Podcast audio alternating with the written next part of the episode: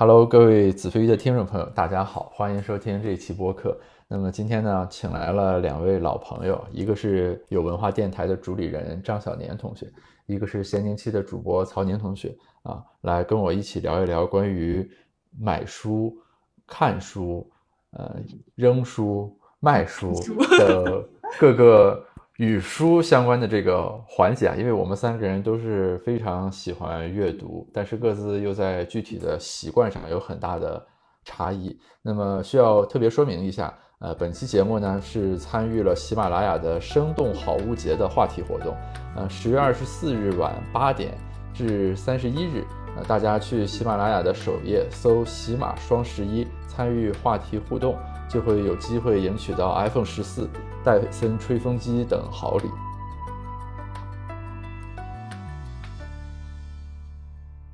我们聊聊与书相关的这个话题啊，就是我们三个人应该都是比较能买的，也还算相对比较能看的，对吧？那天缘起是我和张林聊起来一个事情，就张林说他把家里所有自己不看的书都送掉了，对吧？就看过的留了下来。我其实就很好奇他这个行为的逻辑。因为你要我来说，我一般是这样，就我会把我看过的书送人，或者说卖掉啊，应该主要是送人，没有卖过。然后不看的书留着，这样以后有空的时候才会看嘛。啊，所以说就是，不你能讲讲你这个动作的？不不，你这个逻辑非常的错误。你没有想过，你那些没有看过的书为什么没有看过吗？那就是因为你不想看他们呀。那其实你已经不想看他们了，你为什么不直接把他们送走呢？而那些你看过的书。它已经融在你的生命里，它是你记忆的一部分啊，它是你生生命的一部分，你怎么舍得把它割舍给别人呢？你这个真是毫无价值的双春伤春悲秋。我这怎么没有价值了呢？你让曹宁评评理。但是我我我就是觉得，我们昨天讨论了这个断和马姐讨论了断舍离的问题，我觉得张琳还是很果敢。就是那你怎么确保那些你没看过的里面有？就是你错过的东西，就万一它更值得你看，那我再买呀。你就可见张黎多么没有逻辑。你刚才说的那个理论是一个显示偏好的理论，你的意思是说，我们每一个人，呃，显示偏好就是 revealed preference，揭示出来的偏好，它指的是说，就是我们每个人的行为其实就表明了我们的想法，对吧？你有个苹果，有个桃，你吃了桃，那就表明你喜欢桃。你别跟我说你喜欢苹果，苹果营养好，反正你就吃了桃。啊，是说通过行为去反推，但这里有一个问题，就是我们的信息是不完备的，我们的行为也不一定是完全理性的。这就回到刚才曹宁说的了，就是说你是无从知晓，你目前看了这三十本书，没看那三十本书，是不是就意味着你真的是不喜欢剩下那三十本？那比如有可能是你没有捕捉到剩下那三十本里的沧海遗珠，也有可能是说你在阅读的时候。过于追逐快餐文化，没有这个深思熟虑啊。那当张林顿悟了、成熟了的时候，你会发现被你卖掉的书里其实有你最值得看的书，但是你却已经和他错过了。哎，那你这种抱着你这种谬论，你这就是谬论，抱着你这种逻辑，你永远不可能把家里的多余的东西给扔掉，你的家里就会东西越堆越多，最后就你寸步难行。呃，所以我只买书，不买其他东西。还有一个可能就是张琳，他觉得他现阶段看那些书就够了，他的心是满的，就是不能再多。对对对，再多就我的书是满的。第二个是我我认为这些书就是随时都可以重新买，当我知道它里边有可能我遗漏的东西，或者大家哎发现大家怎么都在读这个书，但我把它扔掉了，那我可以再买一本呀。完全这个这个我付出的成本非常小。就是，而我如果要把这个书留在我的家里的话，我付出的成本就是书越堆越多，我寸步难行，最后我连想看想看的书我都找不到了。所以盖老师是不会扔书的吗？我基本上不会扔书，我会把它寄回自己的家乡啊，请我的父母代为打理。就是我 以为看完这个捐献，给你的母校捐建一个图书馆。就是我认为啊，我还是回到刚才说的，就是张林说的那段话里面，他关于自己。看过的书的那种叙述让我感到很恐怖，就什么你看了这本书之后，它融入你的生活里了，成为你的一部分了。你要去回味它的时候怎么怎么样？那我认为这种想法是非常不断舍离的呀。啊，那你认为读过的书应该与你的关系是什么呢？就是我认为啊，就是首先要看书的类型，就有一些书是所谓，比如说我们科研要用的经典书，你是要备查的，还有一点工具书的色彩，或者定期就要翻一翻，那这种不论，好吧？就这个它本身有一个工具属性。剩下的书，我认为就是我对读书的认识这些年有过一个变化。嗯，就在早些年我看书的时候，我会特别认真、特别仔细，要记笔记，要做思维导图。这个书读完最后一页合上的时候，我要在脑子里过这本书都讲了什么啊？我记不记得？然后如果说我发现自己空空如也，对这本书毫无印象的时候，我就会认为自己读这本书读的不够认真、不够仔细。哎，你还说我恐怖？你这不恐怖吗？然后呢？后来呢，就是我有一个转变是什么呢？就是我参加一个读书会啊，就是当时呢，大家读经济解释，一开始呢，我们读的方式叫做你说你哪里没看懂，然后大家就讨论啊，为什么没看懂，讲的是什么？尝试了几次之后呢，大家发现好像没有很大的收获和感觉，我们就换了一个读法，叫做每个人每周讲一条你这周读的内容里面你认为有用的，你说说它为什么有用。然后整个这个讨论的状态和大家交流的这个情绪就变得非常的不一样，所以就是到后来我看书之后，我就不会再像原来一样，比如说要写一个密密麻麻的读书笔记，要画一个知识框架或者思维导图把这本书总结出来，而是说我合上这本书之后，我只会想，就是到现在我脑子里剩下的东西是什么，它为什么会停住在我的记忆里，他和我的关系是什么？那剩下的没有记住的可能。确实就是他没有给我留下很深的印象，就等于我不再以高中像背课文一样的方式去要求自己对这个书总体有一个完整的把握，因为我们每个人的脑容量、记忆的空间等等都是有限的，我们不是天才，所以就给定这样一个状态之后呢，我就会感觉就这本书当我看完之后，有用的、值得记的都已经在这里了。你把这个书的这个文本本身留在这个地方。对吧？意义就不是非常的大了。这是我对这个看书其实是有一个转变，然后这个转变还有一点就会让自己看书能看得更快一些，以及能看的书就会变得多一些，因为你不用把每本书都像教科书一样去看了。我怎么听盖老师讲前半段，我觉得他是在描述张琳啊，就是把自己有感触的东西留下，把没感触的东西扔掉。只能说有一个区别，就是你们的最后的那个同样的逻辑导导出的结果，张琳是很恋旧。盖老师是很无情。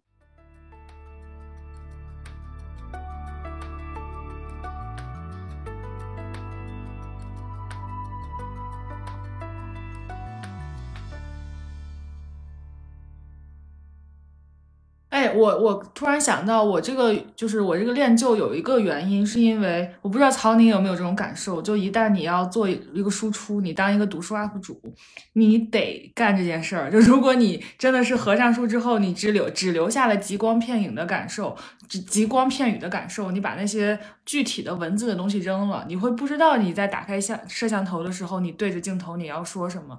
然后你就觉你就会觉得，哎呀，这书我是不是没读透啊，没读懂啊，没读好啊？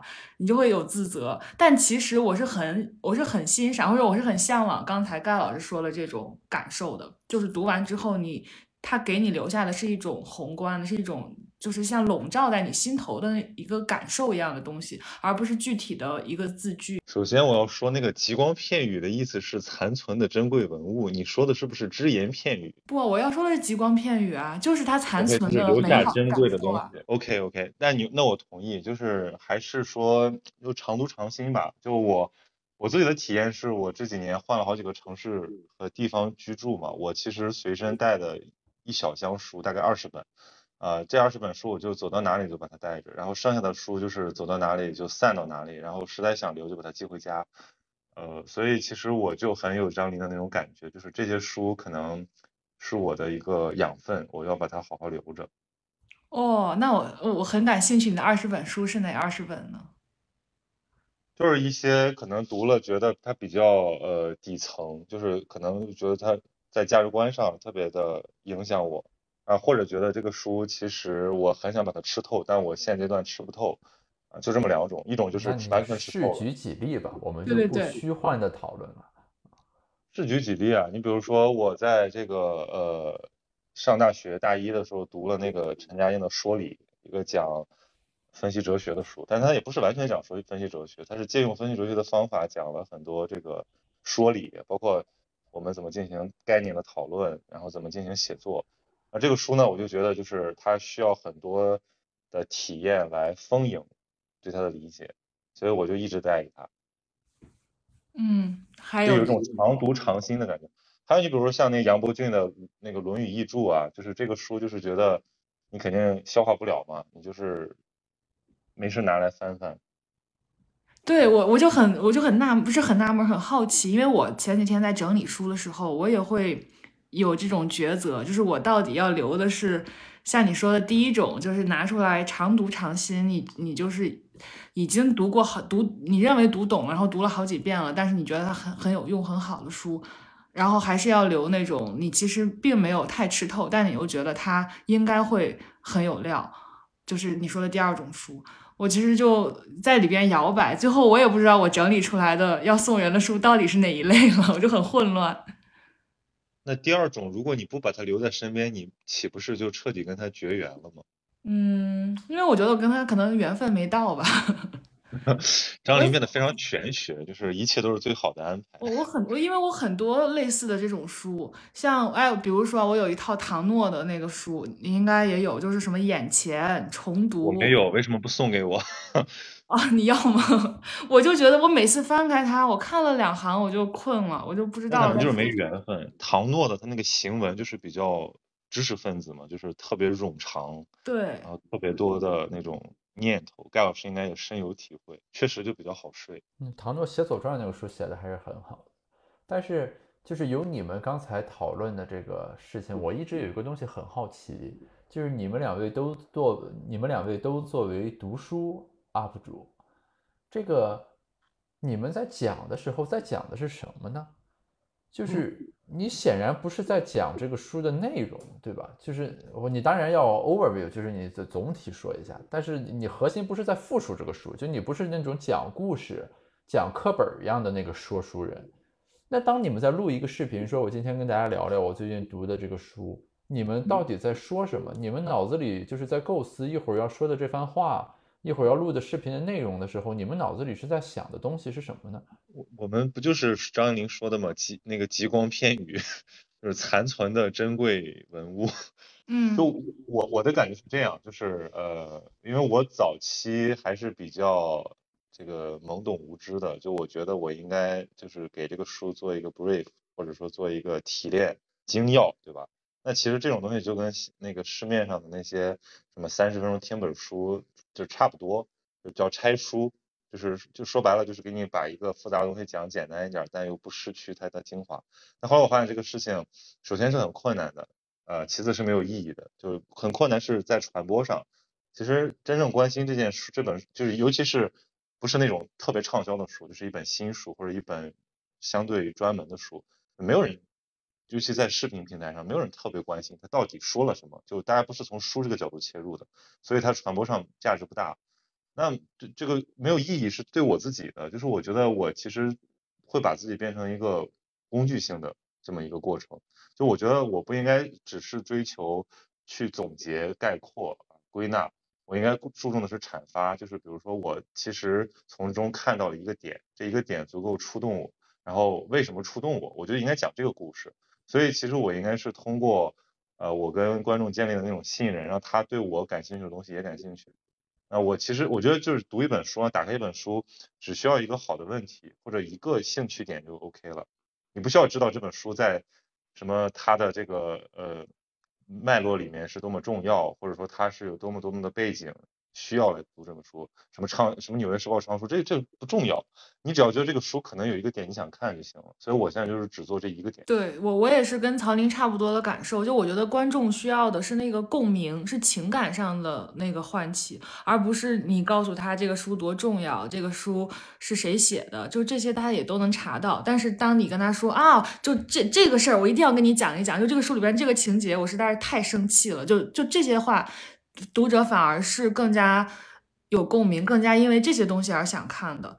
然后，当然这个是从就是受众的角度上来说，就是怎么样做才能让人家更对这个书感兴趣，更对你的视频感兴趣。然后，于我自己而言，就是我我前前一阵儿不也停更了好久嘛，就是这个读书类的视频，我其实就是有这种，就是刚才盖老师提出了这种问题，有这个方面的困惑，就是我到底讲这个书，然后我把这个。书给他讲一讲内容是啥，然后高光的几个时刻是啥，然后他有什么写法呀，这那的。就我我在想，说我讲这个意义是啥。所以我当时也是因为这个困惑停了好久，然后我现在就是突然又找回了一点表达欲，还是觉得说我更我自就从我自己的从我个人的角度上来言，我也是一个更喜欢跟别人分享感受而不是思考的人，因为我可能也没有什么思考。那我在想，如果我就是一个这样的人的话，我为什么不把我的这种特质去放大，然后就用我的感受去感染大家？所以那如果。我的就是我恰好又是一个喜欢跟人分享感受的人，那观众也喜欢从我这儿得到的是感受而非思考。那为什么不把这两个这两个就其实就已经结合起来了？我就去做就好了，就不要去想那么多，我还要去鞭辟入里的分析啊，然后还要给他很高高屋建瓴的给他去拔高啊什么的，就不想那么多了。嗯，我现在就是这样的一个状态。那我好奇一个问题了，就是这也是我的某种意义上是种困惑嘛？就感受是可以言说的嘛？我举个例子啊，比如说我其实特别喜欢东北文艺复兴三杰的小说，就那个班宇、正直、双雪涛。但是呢，就是你如果让我去推荐他或者介绍他，什么读完了有什么感受，我大概只能说一两句话。比如说他那个文字字里行间飘出来的那种东北的冬天的冷气啊，那种残酷感啊，爽利的那种感觉，那就结束了。啊，你再让我说，比如说，那我也不懂了，我怎么说这个小说写的真好啊，情节真是设计的离奇啊，等等，就那个就不是我的这个范畴了。就是我我无数我无数次想象过，假如说让我录一期视频来推荐一个什么东西的时候，我总是会感觉好像我最多能说三到五分钟，这个就结束了，就是没有什么可再进一步去说的了。就是呃，感受怎么样被表达出来，或者如何传递给更多的人。这是我一直怀有的一种困惑。我是觉得知识可以被传递，嗯啊，或者信息，就这个怎么传递很明确，但是感受是怎么传递？这个很简单嘛，你把你那个泪点的那那段给大家读一下，然后再配一个就是符合你这个情绪流动的 BGM。当然我是开玩笑了，我知道盖老师这个问题，这其实还蛮蛮深刻的问题。嗯，呃，张琳，你有什么？我的理解是呀，我的理解是，我觉得盖老师的点他就不在于传播感受，就是他的他的优势就是说理，就是用三言用简洁的三言两语把一个道理。传递给大家，让大家听明白，然后听爽。而且就是我觉得盖老师的厉害之处在于，我听他的简洁的道理，我真的可以听爽，真的可以感受到那个美感。就是这个东西是他就更适合他来做的，他能传递给大家的。我觉得没有必要，你就是强求他去给别人传递一个感受，那反而会拧着他的这个天赋。来来做，盖老师刚才举那个例子啊，就是这个班宇、正直、双雪涛。我正好今年在青岛的时候，我就把那个他们的一些代表作品都好好读了一下，就是从头读到尾啊，短篇、长篇都是。然后我还读了那个华师大、华东师范大学黄平老师的一个评论集，他那个就专门就写当代东北文学的，其实就是主要分析这仨人啊，还还还捎带上一些就是更就没那么知名的。优秀的年轻作者，其实他有些写的就挺好的，他帮我凸显了很多感受。就是我会觉得这个，尤其是小说，尤其是当代小说，还有这种现实主义小说，它其实有的时候你会觉得它很美，嗯，让你觉得很汹涌，但你还不是很清晰为什么。那评论家在他非常精当的语言啊，尤其还有很多这个概念的编织下，最后把这个东西给你说出来了，啊，你觉得他说的对。我觉得这可能是比较接近盖老师追求的那种言说可以言说的感受，但有些比如说是读诗，那感受确实很难言说，你再怎么分析都很难言说，而且你只能觉得那个分析就破坏了它的原原始的美感。好吧，听起来我不太有这方面的禀赋。没有，张丽已经说了，就是大家喜欢的是你的那个那个那个。罗格斯部分就是 理性部分，而且我觉得其实每一个读书 UP 主他肯定不可能是就是只有感性或者只有理性，他就是做的好的，大家喜欢的肯定是有理性的部分，然后掺杂着一些感情的抒发，让人觉得这个人很立体、很鲜活。然后我觉得盖老师的厉害之处在于，他即使全部都是理性的部分，我也可以觉得他很鲜活、很生动。就你的，你做的这个子非鱼的播客，就我我喜欢听，是因为我觉得你的理性背后，我能看到你这个人。在活着，在温热的活着，而不是说你就发抒发一些啊这个那就就不是这种表面上的感性，那就变成咸宁期了。确实，确实，我刚才就在想，这就是我我每次看盖老师就有一种照镜子的感觉。哎，你为啥会有照镜子的感觉呢？照出来的难道不都是反面吗？照妖镜。然后就是你说的嘛，就是盖老师非常善于运用这个。呃，逻辑，但是就说逻辑好像也不完全，因为有的时候还是通过种种的这个讲辨析，然后推论，试图让这个讨论进行下去。而我习惯的方式其实是联想，就是他说一个东西，然后触发了我脑中的另一个关联的东西，然后我们就是有点像头脑风暴，所以让我感觉到聊天如果能聊得特别爽，都是他触发我想了很多，但是可能。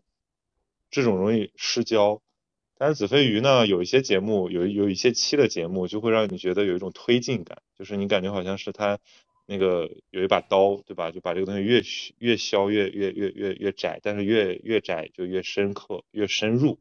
对，这种感觉确实是很爽的。有时候听课也能听出这种感觉来。哎，但那个可遇而不可求，就于我而言也是这样，因为你要找到一个合适的对谈的对象，你们俩要互相启发。就这个是很难以单方面的形式去推进某种对话的，这个我不知道你们认不认同。就是这两个人的这个有来有往是非常重要的，不是说你拿了一把刀去削，最后削出来一个内核，这一定要是两个人在这个对话里面去推进这个。对，比如说你跟吕小宁聊，对吧？你就削不动他，你削着削着他就平了，就是涣散。我觉得这个就很有意思，就我们三个人的访谈风格其实不。真的不太一样，就我属于那种，我会最后我会被对对方同化，然后我去到对方的那个话语场里边，就跟他用用他的话语去跟他对话的。但我听盖老师的播客，明显的感受就是，就是你你拒绝改变自己，就即使对方不在你的那个话语体系内，那你宁愿你们俩就是话语上是是是拧着的，是打架的，你也不肯屈尊就范，就去到他们的那个 level 里边去。然后曹宁呢？曹宁属于那种你跟嘉宾会互相扯，就是你你他扯你一把，你扯他一把，最后不知并不知道会到什么地方，但是就最后会达到一个你们两个的话语的融合，就很这个还挺有意思的。嗯，这个可能跟我们前面讲的各自读书的状态和对书的态度是有内在的一致性的。嗯啊，其实都是说，就不管是与其他人聊天也好。我读一本书也好，这个书和那个聊天的对象都是一种输入项嘛。你跟他怎么样互动？你秉持什么样的原则去处理它？嗯啊，我我觉得这个是其实归根结底都会落到我们这个个人的这个特点上来，才会有这样一种行为的这个路径。哇！包括在之前一些博客里面，对吧？大家做过一些横向的对比，什么各自怎么看待金庸？嗯啊，同样的一本书里打动每个人的情节会有什么不同？等等，就是其实这样一种横向的对比是很有启发性的。可惜我们不是有很多机会来进行，因为你很难找到一个人总是愿意配合着你这样做。但其实很重要。就假如说有一个人同时跟咱们三个人录过播客，有这样的人，这三期播客录成了什么样子，其实就很值得去思考。因为我最近嗯跟一些人聊天，我有一个启发，就是说有一个重要的思维工具或者说方法。就是要把事情拉通了看，啊，就是要么横向，要么纵向。比如说我一直是怎么样，或者说是我和其他人比我怎么样，其他人怎么样，然后在拉通了看的基础上，你就能比出来。哎，刚刚这个是我临时起意啊，回头我们哎真的，而且我觉得这个这个人他不一定是咱们三个都认识的人，可以是我们三个都不认识的人。首先存量里面有吗？王汉阳哦，真的，赵英男啊，对，这个是。但是你还要区分，就是对方是一个什么类型的谈话者。你比如说，就是如果比如说我跟马姐，对吧，东拉西扯，马姐她某一方面她就很适应，对吧？但马姐有可能也有特别理性的一面，可以跟盖老师这个往里削。你就刚刚这段话就体现了你东拉西扯的特质，就是每当我们想钉下来一个图钉，把这个事情先局部固定一下的时候，曹宁就要把它拔开。说不应该有徒弟，这不就是曹植吗？我我的人生不能被定义，就某种意义上我理解，但我会感觉这样的话会使得大量的话都变成片儿汤话，要发发起了总攻。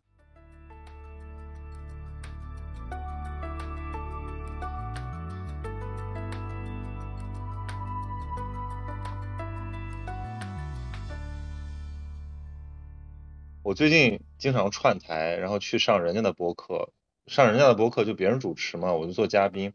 我发现我有两个毛病，第一个毛病就是我经常想要反客为主，我就觉得对方太拉胯了。那有的时候确实是很拉胯，呃，我就觉得这个体验不佳，还不如我来。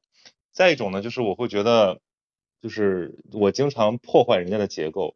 我作为一个嘉宾说话，经常像一个主持人，所以这两者都反正体体现出来，就是我的那个自我表现欲过强。我最近在克服这个事情。这里有一个很有意思的事情是在于，呃，主持和嘉宾的这个区分是一个必备的要素嘛？因为你刚才这么一说，我感觉我好像在对话里面我没有用这种结构去想过自己和对方分别说什么。这不就是在聊天儿吗？对，比如是聊天儿，但是如果他他有个框架，比如说他今天想聊，大概想聊这几个点，那他其实有一个逻辑的层次。但是你呢，你不认可，或者说你其实不在意，那你就经常想岔出去，说，哎，我们要不往这个方向聊，我再追问一下。但人家不想再往下讨论，人家觉得这个点就说到这儿就 OK 了，就这个时候就会出现冲突。这个冲突我还要再理解一下，因为我感觉这好像不是一个实质上的冲突，因为我的博客是从来没有大纲和。强预设主题的这种情况下，聊到哪算哪嘛。只要有一方不同意，这天儿就没法聊了嘛。那确实是，那其实我觉得不是很大的问题，只是说你要你要想把这个对话精进，那这样的方式会让对方不舒服。然后我最近还有一个教训，就是坚决不能拉不熟的人一起聊天，就是如果他们彼此搭不上话，然后我在其中缝合。这这会放大我的那个缺点，而这个掩盖我的优点，效果也不会好。你会感到你有义务去缝合，呃，必须缝合。他们只能单向跟我讲话。其实就像我跟 A 说话，然后我跟 B 说话，然后我又跟 A 说话，又跟 B 说话，这个非常痛苦。这个也是也是我最近我我最近在重新看这个什么锵锵三人行，我就看窦文涛怎么接话，然后窦文涛怎么转换话题。就明明这个人说多了，但是他。要把这个给盖过去，他用什么技巧？其实还是还是有很多的这个技巧上的东西。所以我这个当不了主持，我充分的意识到了。你要按我说，就他俩聊不到一起去就算了，那有一个人坐那儿呗。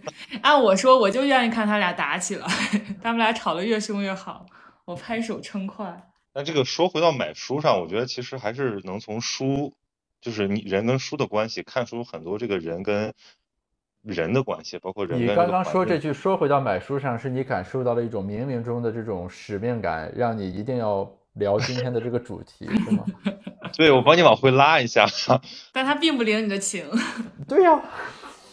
那那那主持那那我们现在将这个主持话筒交回到盖老师，那分会场来吧。没事，你已经越俎代庖完了，你继续吧。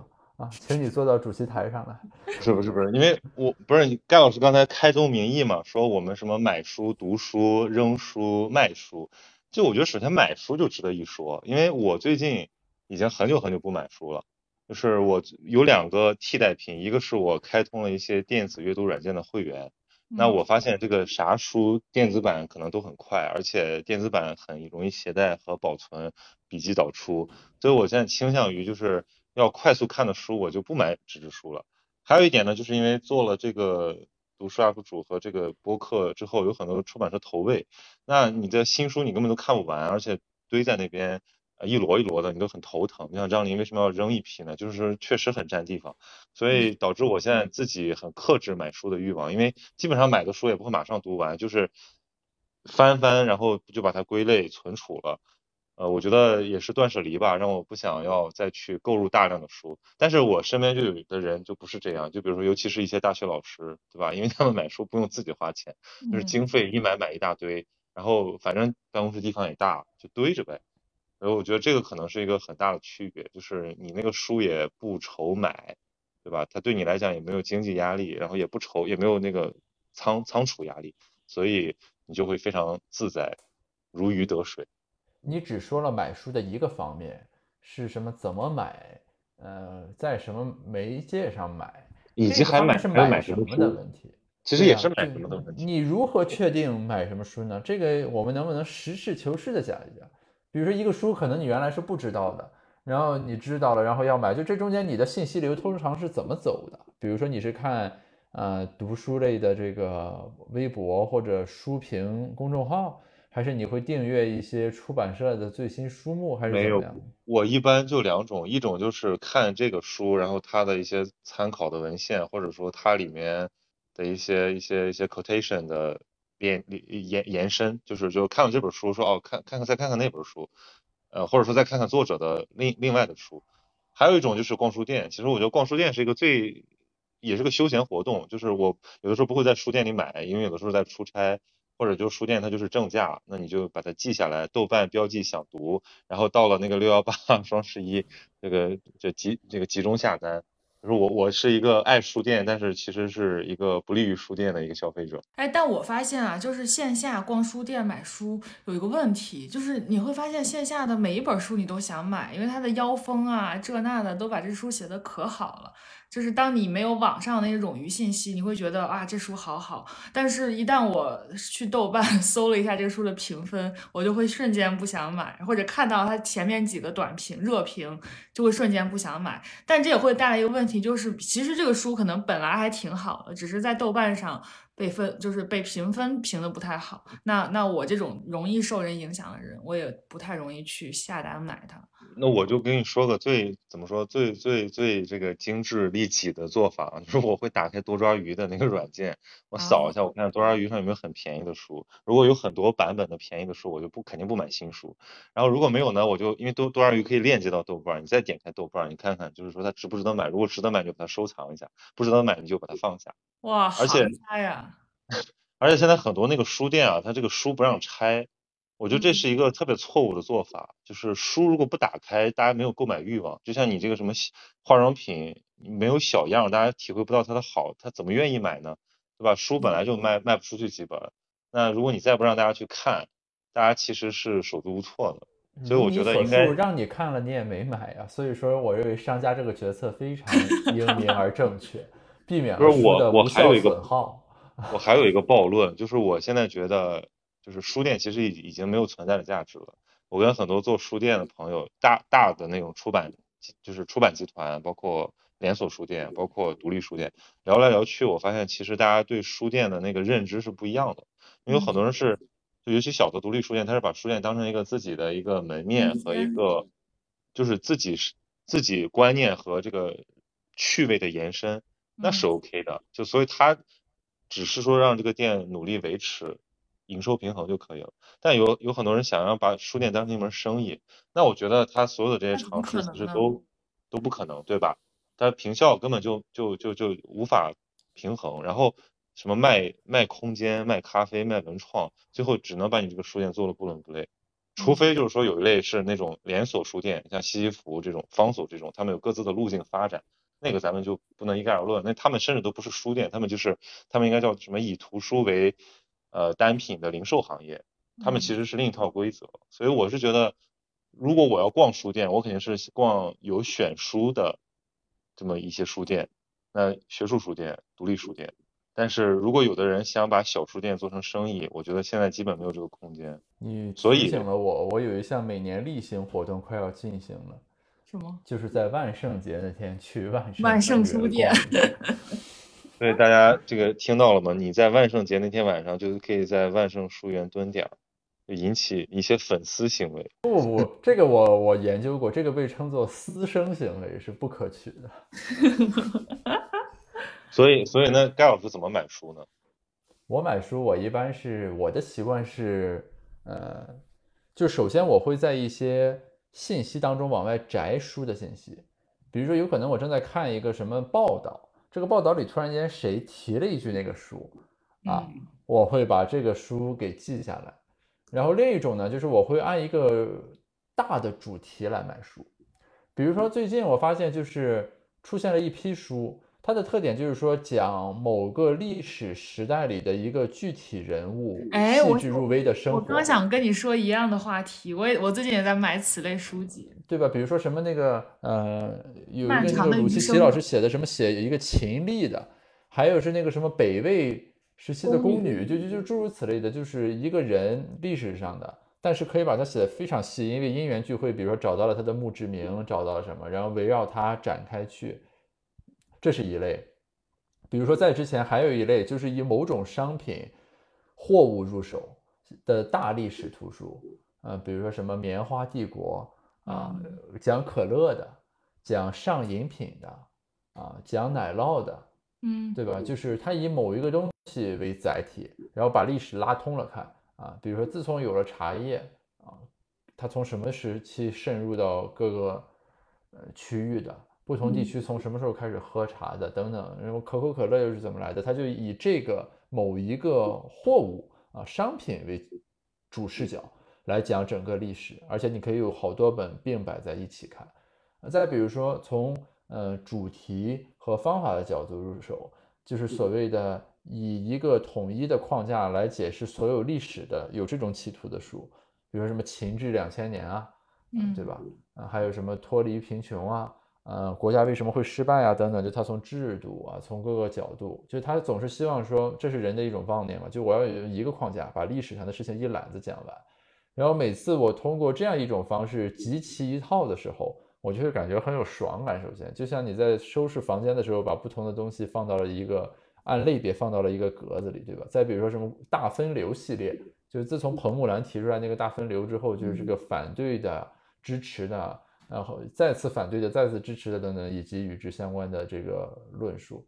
然后我的习惯一般是我会把这个全都加到购物车里，嗯，然后等到书香节的时候一次性购买。哇，哎，你这个习惯也太适合当读书 UP 主了吧？感觉现在市面上的读书 UP 主还没有像你这样去把书分类然后讲解的。而且你这样一次性读完，我我主要没太观察过，我我不看啊，因为所以我不知道 UP 主一般怎么讲。其实你要假如说我真要讲，我很喜欢这么讲，就等于是你把一挂的这个书摆到一起去，这样才能读出他们的差别与不同。我感觉最近我又收了一些书讲南明史的，大家知道吧？就是那个明朝被清朝打败之后，它有一个小朝廷叫南明，然后就是有好几本不同的书写这个南明史。有一个美国学者吧，叫什么林斯图林还是什么的，就是写过一本，然后还有中国学者写，然后比如说那大家都写南明，写出来的差别是什么？我一般看书我也喜欢这么看，包括我之前提到过的，就是大家一起读《左传》，对吧？什么大家一起读《春秋》啊，然后你就看各自读各自的。唐诺那是一种视角啊，对吧？嗯，然后是研究这个政治史的人又是一种视角啊，熊毅又是一种视角，对吧？哦，你是喜欢给它横向对比，相当于是对，这就类似于咱之前聊读金庸的时候，我说我会把金庸里面同类项给抽出来看。嗯，你比如说熊毅有本书我印象很深，就是他讲周易，好像是他把《左传》里面所有与占卜有关的情节全给拉出来讲周易。哦，就比如说什么楚王卜了个什么是什么意思啊？那个时候人是怎么理解这句爻辞的，对吧？什么齐国卜了个什么是什么意思？然后就诸如此类的，就是他看起来是在读《左传》，其实是在读《周易》，但是他读《周易》的方式又不是说去变那个经，而是说把他在历史情境下的这个应用给挖出来。这种阅读，我觉得会有一种爽感，就是你一次性扫了好几本同题读物，他们各自写法又有不同，在对比中产生美，这样就可以避免一个人非常陷入一本书。高老师说这个其实非常接近古代中国读书人这个就经史子集这样读下来，就是先。就有核心内容，然后有延伸内容。其实现在也有人在做这种事儿，就是比如说有很多书单号，那有的很高明，就是他其实自己有知识体系，他帮你来选书。包括有的很好的书店的那个就是主理人，或者我们叫什么选书经理，他其实自己的那个品味和视野就就很好，就是你他会给你把。你没见过的书，或者你没有意识到有联系的书，给给展示在一起。还有一种就是就是现在的书单号，但这种往往其实呃效果不太好，因为据我的观察，在科普这个层面上，大家可能读一本就不容易了，就是你还想让它拎出来一条线儿，其实它没有这个需求，所以它其实也不太吃这套。所以大部分书单号都是停留在那个就是知识焦虑层面，就是说你应该读，但是你会不会读呢？我也管不着，反正你给我增加流量就行。真正有这个像盖老师这样的这个认知层面的需求的读者，他其实不用别人给他推荐，他自己也有这个意识，会找来读的。是的，从这一点上来说，智能推荐这个功能在选书方面是很有帮助的。就是在你把一本书加到购物车里面的时候，对吧？它会自动给你推荐与之类似的这个读物。这个功能其实对我这种阅读习惯人而言是很重要的福音。说到这儿，我插一句啊。就那天我在看一套那个纪录片，叫张艺谋的《二零零八》啊，讲的是二零零八年北京奥运开幕式背后的故事，就张艺谋导演团队的故事，好像一共八集还是六集吧，就很短。其中我印象很深的有一点，就是中间一度创作团队就是这个，呃，去海外采风啊。同时，当时张艺谋导演是在海外排他的那个歌剧《秦始皇》，然后当时呢，他们团队有一个人就组织大家去 MIT 的实验室参观，就是最新的科研进展。当时有一个人给他们演示一个技术，叫什么呢？就是说根据你买过什么，去给你预测你可能想买什么，然后给你推荐。我看到这儿的时候就特别的唏嘘，就是零八年。的时候，这个是一个非常前沿的技术。然而在现在，就是我们看来，这好像是自然而然的，对吧？就是根据你的购买行为给你做新的这个推荐，包括短视频等等，都是这个样子。但是在那个时候，对张艺谋导演团队而言啊，零八年的时候去 MIT 看到的，这还是很前沿的技术和成果。就这种，我在感慨奥运会是十四年之前的。事情的时候，我都没有产生这种时空感，但当时这个细节就很让我有感受，是的，差一些。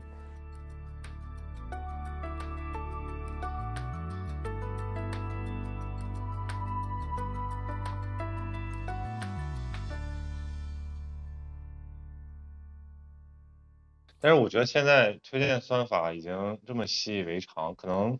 大家更担心的是，有一天我能不能分清楚什么是我自主选择的，什么是我已经被设计好的？因为我现在也经常陷入这种困惑，就是张宁说的那种，就是我我如果我陷入到一个什么很好的独立书店里面，我全想要，或者我看到一个东西，我就觉得这我都适合我，呃，不停的买买买，他推给我什么，我想买什么。有时候我会觉得这个超超出了我的负荷，或者超出了呃我的理性的范畴。那个只是我的，就是本能在想要更多。这个我补充一下，就是刚才我说的，把它放到购物车里，等到书香节的时候再买。呃，不仅是说为了书香节打折，其实它是一个冷却阶段。就后来又会有很多书被我从购物车里移出去。哎，我突然想到一个问题，刚才说到独立书店，你们会有那个妄念吗？就是等自己财务自由了，你要开一家书店？怎么能说是妄念呢？这个 我就知道曹宁 会说，这就是他的愿望，他的夙愿。不是我，我不是刚才说了吗？我觉得就是作为商业行为的书店，基本没有可能在中国现在的这个商业。所以我才说，等你财务自由了，就是等你想咋钱。不是，那我肯定也不开书店啊。那我我宁愿我开一个。怎么说？我开一个图书馆，就是我我我为什么不能不要钱的？就是我不用它成公益。我是非常符合曹宁，就我说小小的撒钱，他说我全不要。对，就是，所以我现在就是我我在收拾我的书书柜，我在断舍离的时候，我也会存了一个念想，就是我留下的这些书，一定要是来到我们公司来我家的人看到了我的书柜之后，会对我这个人产生好感，会觉得哇，他真不错，他真厉害的这些书，就是像在自我展示一样。你们会有这种想法吗？就你们在布置你们的书柜的时候，我真的是费尽心机布置我的书柜，就什么书放在什么书的旁边，哪些书要放放在 C 位，放在最显眼的位置，哪些书要放在边边角角，我都是有小巧思的，我都是有认真。如果一个人是根据看这个书柜来决定他对一个人的态度和评价，那么这个人的这个决策模型和决策水平，可能本身也就很值得关心了。没有啊，那你说那个豆瓣，他们是不是标记什么看过呀？标记书单、影单，好多人就是通过别人的豆瓣书单、影单来判断这个人品味怎么样，来决定要不要跟他交朋友。哎，那我说个更我说个更极端的情况吧，比如说张琳这个还是说通过排列组合，对吧？有选择的展示。那如果比如假设你你对一个人还有蛮高期待，或者有什么有一些好感吧，我们假设，对吧？然后你发现哎他家没书。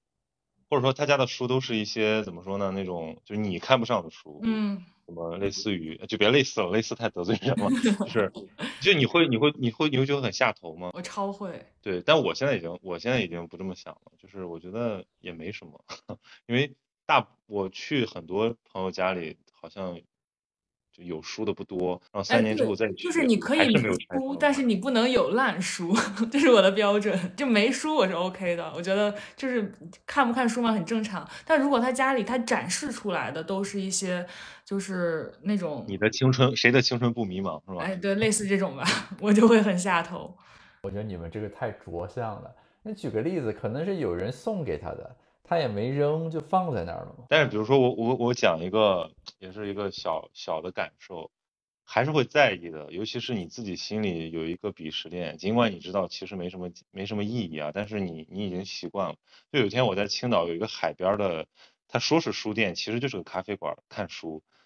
呃，那个那个地方呢，就是书不多，而且主要的人去就是为了那个风景，为了那个。